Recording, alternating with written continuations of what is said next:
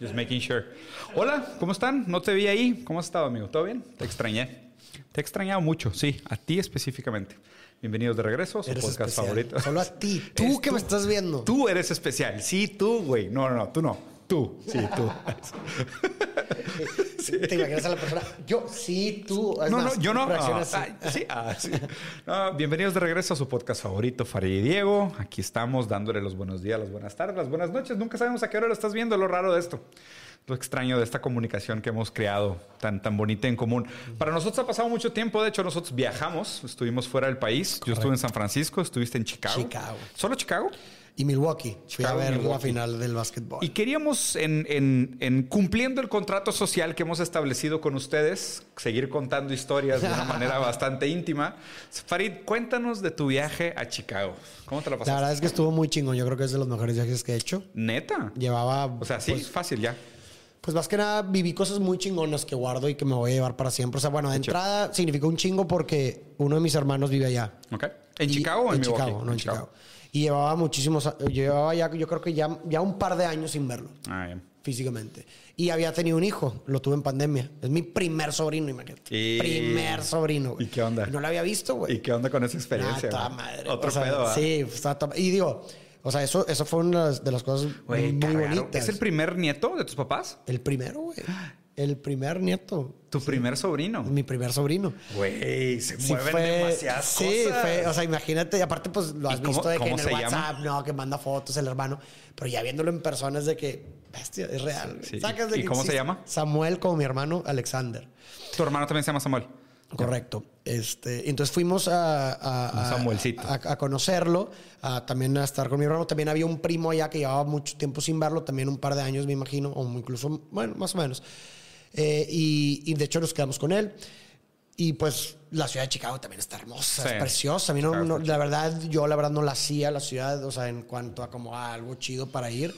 Y sinceramente sí me sorprendió la estética, la arquitectura. Yo no sabía que era que el Chicago es como la meca de la arquitectura. Uy, sí. Mucha gente me escribió, arquitectos, de que, güey, qué pedo. Los arquitectos Tienes que ir a este- este edificio, Y güey, digo, sí. tiene sentido por la historia. Si quieres, ahorita te comento cositas Dale. que me llamaron la atención para que las comentemos. Ahí se grabó Transformers, se grabó Batman, güey. Batman, Sí, güey. Estuvimos ahí en Industrias Wayne. que estuvo chingón. Y aparte, si estás ahí y si te da esa vibe de, por ejemplo, Gotham lo del tren, lo del, lo del Tren metro elevado, elevado, sí. si te da como que verga, estoy en una escena de, De Got- de- de Gotham City. De Gotham City. Claro. Eh, y también, pues bueno, aprovechamos porque Mauricio y yo, Mauricio es mi otro, un- un- mi hermano que me acompañó al viaje, bueno, que fuimos juntos, somos muy, de toda la vida hemos sido muy aficionados del básquetbol. Ya. Entonces dio la coincidencia, güey, de que eh, la, la final, el juego 4 de las finales de básquetbol se iba a ser en Milwaukee. Milwaukee Ya. está a una hora y media. Cosa que tampoco sabíamos cuando hicimos el viaje, güey. O sea, porque yo, haz de cuenta que estaba diciendo, oye, Maurice, este, vamos, o sea, quiero ir de viaje porque me quiero vacunar.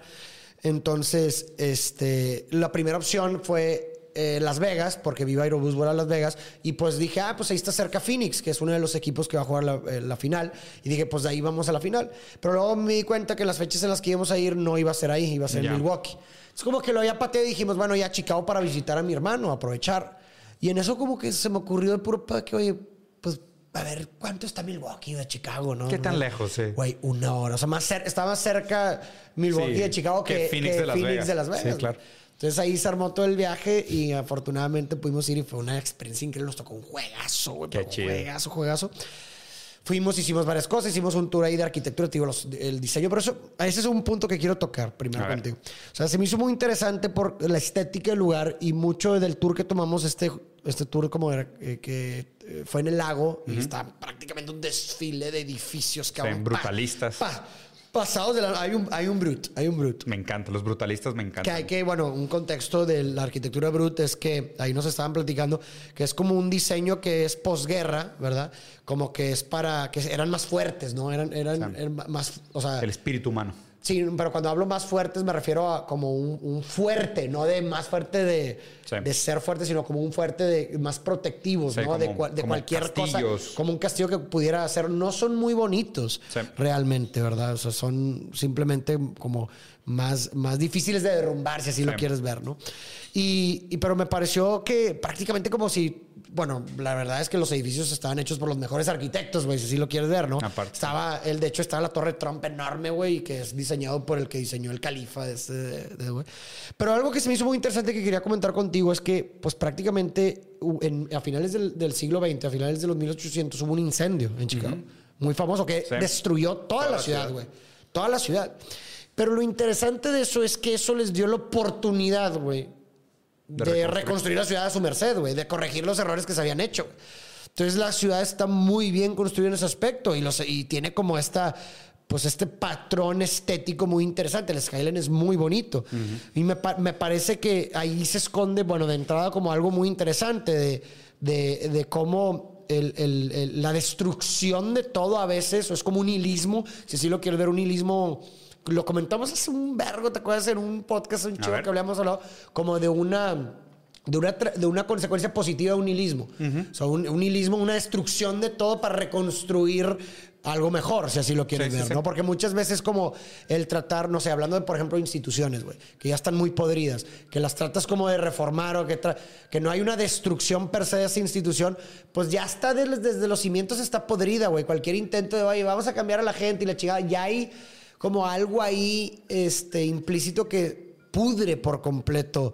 a- a- que ya está podrido por completo los cimientos. Necesitas una destrucción por completo para poder darte Para la volver a oportunidad de, de- de generar, eh, sí, de, de- de hacer las cosas mejor, güey, si así lo quieres ver. Ahí, ahí te va lo que me parece interesante el análisis. Lo raro es que, o sea, cuando se destruye algo y se pierde por completo, no tienes opción más que volver a empezar. Por- ¿no? exacto. Y ahí tienes, tienes alternativas de decir, quiero rendirle tributo al pasado, quiero reinterpretar el pasado, quiero darle continuidad al pasado o quiero abandonar el abandonarlo pasado, ¿no? O sea, te da como diferentes alternativas, pero mientras las cosas siguen existiendo, de hecho, ¿sabes? qué raro que lo digas, porque hay una analogía política muy interesante. Es la diferencia entre los revolucionarios y los reformistas. Ajá. Los Sí, sí, revolucionarios sí. de alguna manera dicen es que no hay manera de lograr un cambio real a menos de que exista una ruptura, un quiebre, una pérdida, una destrucción parcial de lo que existe para que dé lugar para la creación de algo nuevo. Porque los reformistas más bien lo que quieren hacer es como Sí. seguir parchando, Claro. ¿sabes? Y seguir, y Exacto. seguir entendiendo. Aquí lo, lo- o sea, lo, donde se rompe la metáfora, donde me parece que es el límite de la metáfora, porque en arquitectura todavía estás hablando de algo físico, algo material. Tangible. O sea, físicamente para que exista un edificio tiene que haber un espacio para un Por supuesto. edificio, ¿no? Entonces, o sea, tiene que desaparecer un edificio para que exista un edificio nuevo. No puedes de que, ah, es que túmbale las gárgalas y Claro, sí, los no, no, reformas un Sí, edificio. ¿sabes? O sea, no, o, el- o es, no es común, Exactamente. común. o, el, o, el, o el cambio es estético, acaba siendo superficial, no, no, tiene, no es un cambio profundo.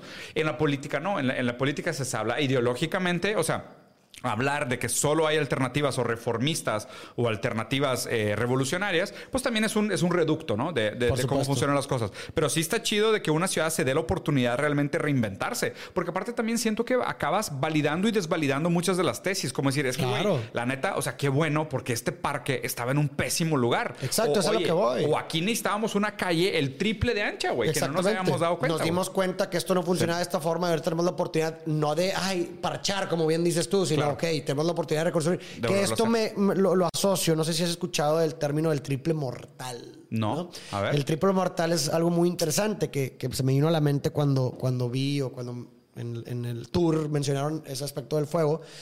Eh, el triple mortal es cuando una persona renuncia a su trabajo, deja a su pareja y se va a vivir a otro lado. Es el Órale. triple mortal. Órale. güey, es una destrucción por completo de, De todo lo, de tu vida, pero como tú bien dices, no tienes de otra más que volver a empezar. Sí, claro. Y, puede, y, y a lo que voy, puedes empezar de una forma completa, o sea, de- rindiéndole tributo a ciertas cosas que te funcionaron o mandando toda la chingada y simplemente Claro. hacer una vida completamente nueva. Pero siempre, a lo que voy es que siempre estás a un paso de distancia de un triple mortal, güey. Sí, la neta sí. Todo el Sin mundo saberlo. está a un paso, o sea, quieres un- estás a un paso de una nueva vida. Sí. Por completo. ¿Sí me Fíjate, explico? fíjate que yo he dado doble mortal, doble o triple.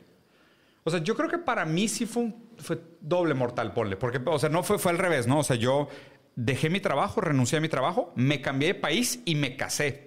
Al mismo tiempo. Pero ya, ah, estabas con tu pareja. Sí, entonces fue al revés. O sea, un pas- doble mortal. Pasé, pasé de soltero a casado. Sí. O sea, si quisieras verlo, es un tipo de triple mortal. Sí, es un tipo, Porque, claro. O sea, tú, tú decías del mortal en el sentido de abandonar la pareja. Sí. Yo pasé de soltero a casado y yo me aventé ese triple mortal. O sea, me fui a vivir a Brasil. Aparte, pasé de ser empleado a ser emprendedor a un giro de negocio nuevo y me casé. O sea, fue matrimonio. Pero ¿no? lo que voy es que cuando haces este tipo de cosas no tienes de otra. Sí, no tienes hay alternativa. excusas de que, ah, bueno, no, no, no. Te- no voy a conocer gente porque ya tengo. No, no, sí, claro. tienes de Sí, güey, otra. Llegas a una ciudad nueva y es de que no tienes amigos. tien- ah, Sí. Tienes que hablarle a ese cabrón. Sí, sí, ¿Sí sí. explico? O Le sacas plática a la gente no la tienes de otra. Sí, güey.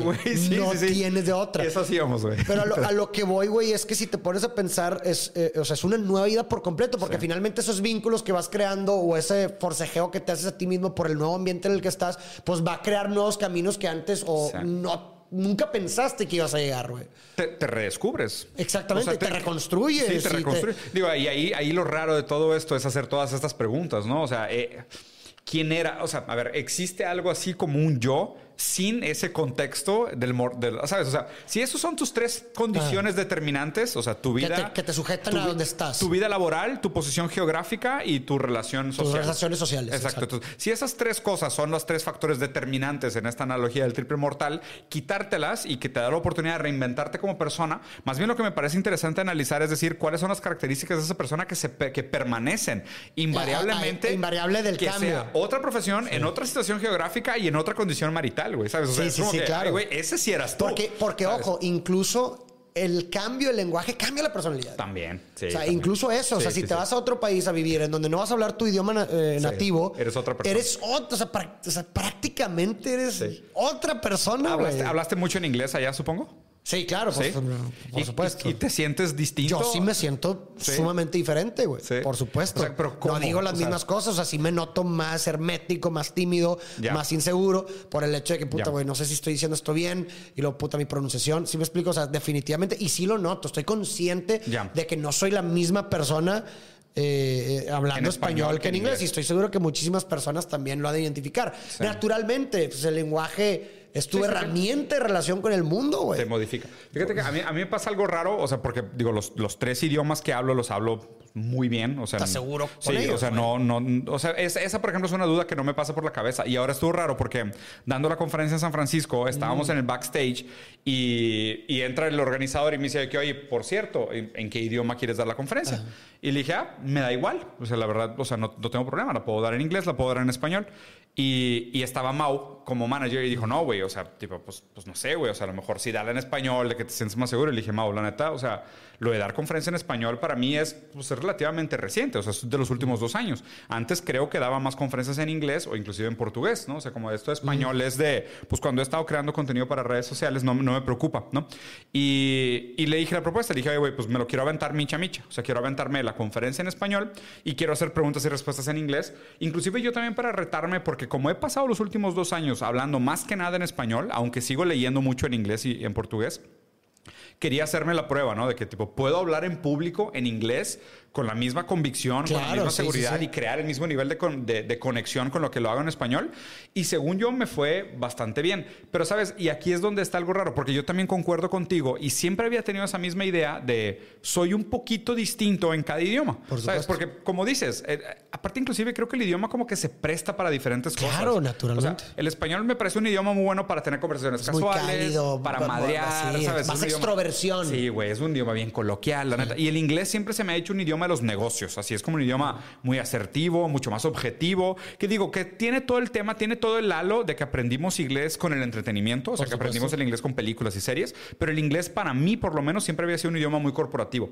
Y el portugués me había parecido siempre, por la, también por una experiencia personal, el portugués me parecía más como el idioma de ligar, el romance, Mm. el arte, la poesía, porque aparte es un idioma también muy lírico, como que la manera, el jeitinho, las coisinhas, los- tipo, como que la manera como se habla más cantadito, siempre me había parecido un idioma como más, no sé, más poético, por decirlo así. Claro. Y ahora que hice esto, güey, fue creo que la primera vez que he hablado en público sobre filosofía en inglés, güey. Y sí fue de que pues aquí no puedo hacer ese cambio, ¿no? Porque al Sí, revés, sí. no es como que cambié a inglés porque voy a hablar de negocios, sino es que cambié a inglés para hablarle a otra gente del mismo tema del Claro. cual acabo de hablar español. Y, y hasta me sentí de que, ah, la madre, esto nunca lo había sentido. O sea, nunca había Ya. hablado de estos temas en inglés. ¿Y, cómo, sí- ¿Y cómo te sentiste? ¿Sí, Pues, sí te sentiste distinto? Sí, güey, sí me sentí medio distinto. O sea, según yo sí conecté bien, igual, o sea, aplausos de pie y todo. O sea, chido, la neta, bien. y- y- O sea, los comentarios bien, pero pues sí sentí yo ese como que, wow. O sea, qué bueno que lo hice mitad Sí. y mitad porque si me lo hubiera aventado entero, no sé si lo hubiera podido de Ya. que desarrollar. Pero ahora también ya me metí la duda de, güey, o sea, quiero hacer una conferencia completa en inglés. Mm. O sea, ya estoy listo. O sea, ya me la quiero aventar de que grabar una pieza de contenido, una conferencia completa hablando solo en inglés, güey. Ya. Pero, pues, digo, chingón. pues, digo, eso- digo, si lo sí. percibes como esa forma, pues yo creo que. Y hablando con locales, ¿cómo te fue? Pues bien, digo, considero que tengo un buen. O sea, hablando con un- acento un- y todo, ¿no tuviste problema? Considero que tengo un muy buen inglés, la Sí. verdad. Sea, a lo, a lo mejor de repente se me puede escapar una pronunciación, pero lo entiendo y lo hablo muy y, bien. y como que la gente se sorprende, ¿no? O sea, digo, no sé si te pasó, pero con- conmigo allá todos fue de que... De ¿Cómo que, eres mexicano? De que, oye, güey, de que... No, eres brasileño, ¿sabes? De Ah, que- bueno, tú sí. Porque de que, ¿cómo, güey? De que, o sea, tipo, no, o sea, no, no diría que eres extranjero, ¿no? Y porque yo siempre me disculpo porque sé que me equivoco mucho, inclusive en español también. Siempre digo de que, oye, pues, tipo, pues es mi segundo idioma, es mi tercer idioma, de que den- denme chancita. Y la gente de que, no, güey, de que te la mamaste, o sea, para hacer tu segundo y tercer idioma, pues hablas, hablas muy bien. Pero sí me pasa muchas veces, sobre todo con, con la gente que es demasiado local. Cuando empiezan con coloquialismos, sí me Sí. atoro tantito, güey. O sea, sí me quedo de que, híjole, creo que te entendí, pero ugh, estoy Sí, sí, 90% sí, sí, sí, seguro, sí, güey. Claro, claro. Sí, sí, a mí también me ha pasado de que cuando me dicen de dónde eres, y de México, me dicen, ¿cómo no? No te creo que eres de México. Sí. Digo, además, bueno, yo también, pues realmente mi ascendencia es árabe, entonces, pues también tengo facciones un poco árabes. Ya. Pues es natural que la gente piense que no soy. Todo de- estereotipo, pero no tuviste problemas en el aeropuerto ni nada. Eh, no, no, yo no, fíjate. Eh, no recuerdo si de chico a lo mejor mi papá, ves que mi papá, imagínate, mi papá se apellida Diek Assad. Ah, ya. Y ya ves que hay un, había un Sí. güey que era Bachar al-Assad, ¿no? Sí, Sí, sí, el- que era sirio. Algo. El de Siria. Sí, sí, sí. Este, pero no me acuerdo si alguna vez tuvo, digo, nunca realmente tuvimos problemas serios, serios, no. Ya. Pero pues no sé si a lo mejor de Un pronto. como chequeo, que, una ¿qué revisioncita. pedo, ¿no? sí. Oye, pues, pues esa parte de la arquitectura de Chicago está bien interesante, güey. O sea, creo que sí. O sea, sí cuenta una historia tanto de una ciudad que se ha reinventado un par de veces, pero también habla mucho del. ¿Cómo te diré? O sea, de esta metáfora bonita, ¿no? De que de, de- cómo uno tiene la oportunidad de reinventarse después de una tragedia. Digo, Claro. si, si pero, es que no pero estás hablando de un cierto tipo de tragedia que Sí. es un borrón y conteneo. O sea, Sí. no hay. Por eso, por eso me pensé en el triple mortal, güey. Sí, sí, sí. Y, Y lo, sí lo lo es. interesante aquí, o sea, lo que, lo que me viene a mí, porque, por ejemplo, un, análisis o algo similar, un análisis similar que se pudiera hacer es, por ejemplo, las bombas de Hiroshima. Ah, ya. ¿no?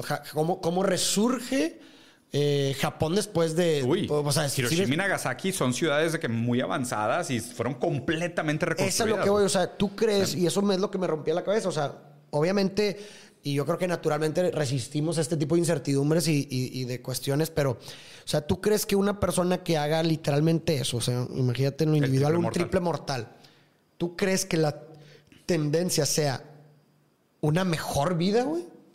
O sea, que, que mejores por consecuencia, o sea, una tendencia a eso.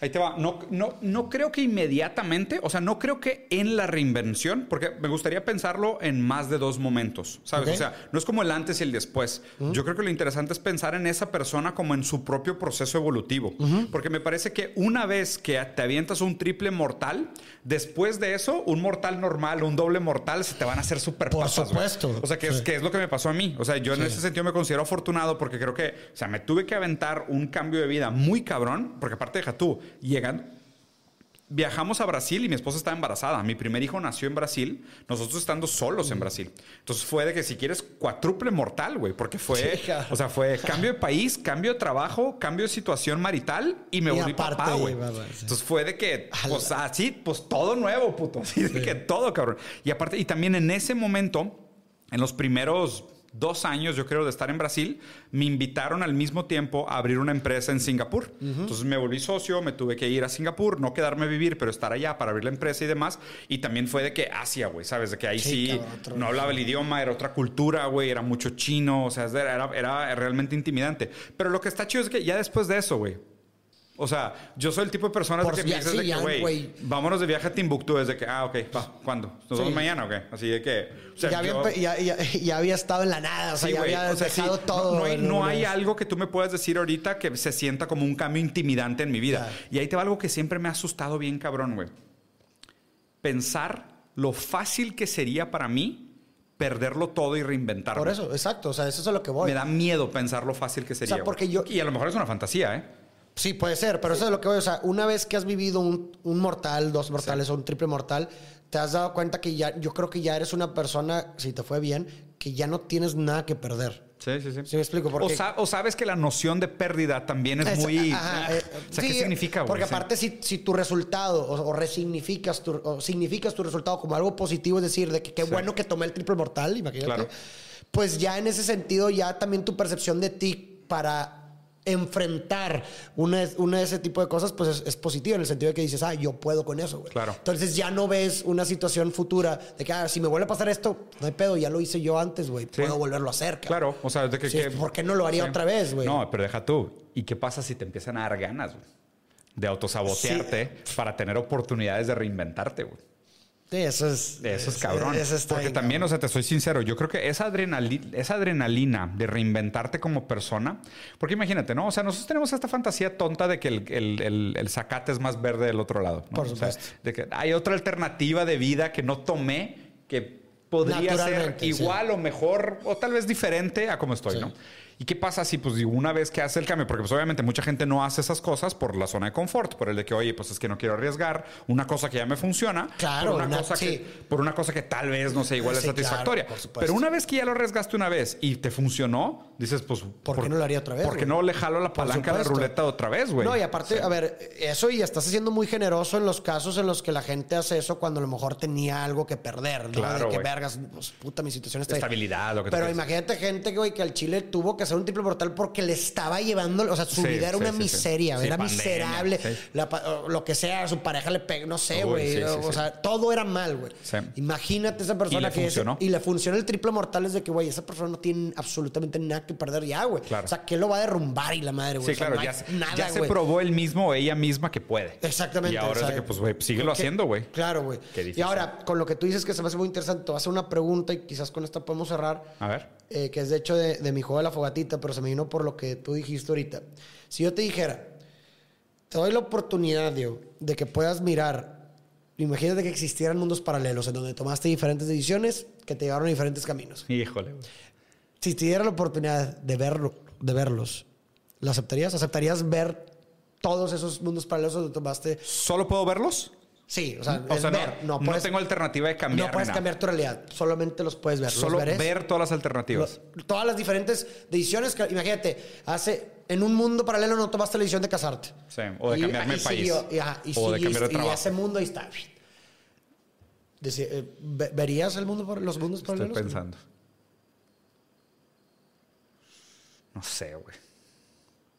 O sea, me inclino a no. Yo también. Yo diría que no. Yo me, incli- me inclino a decir que no.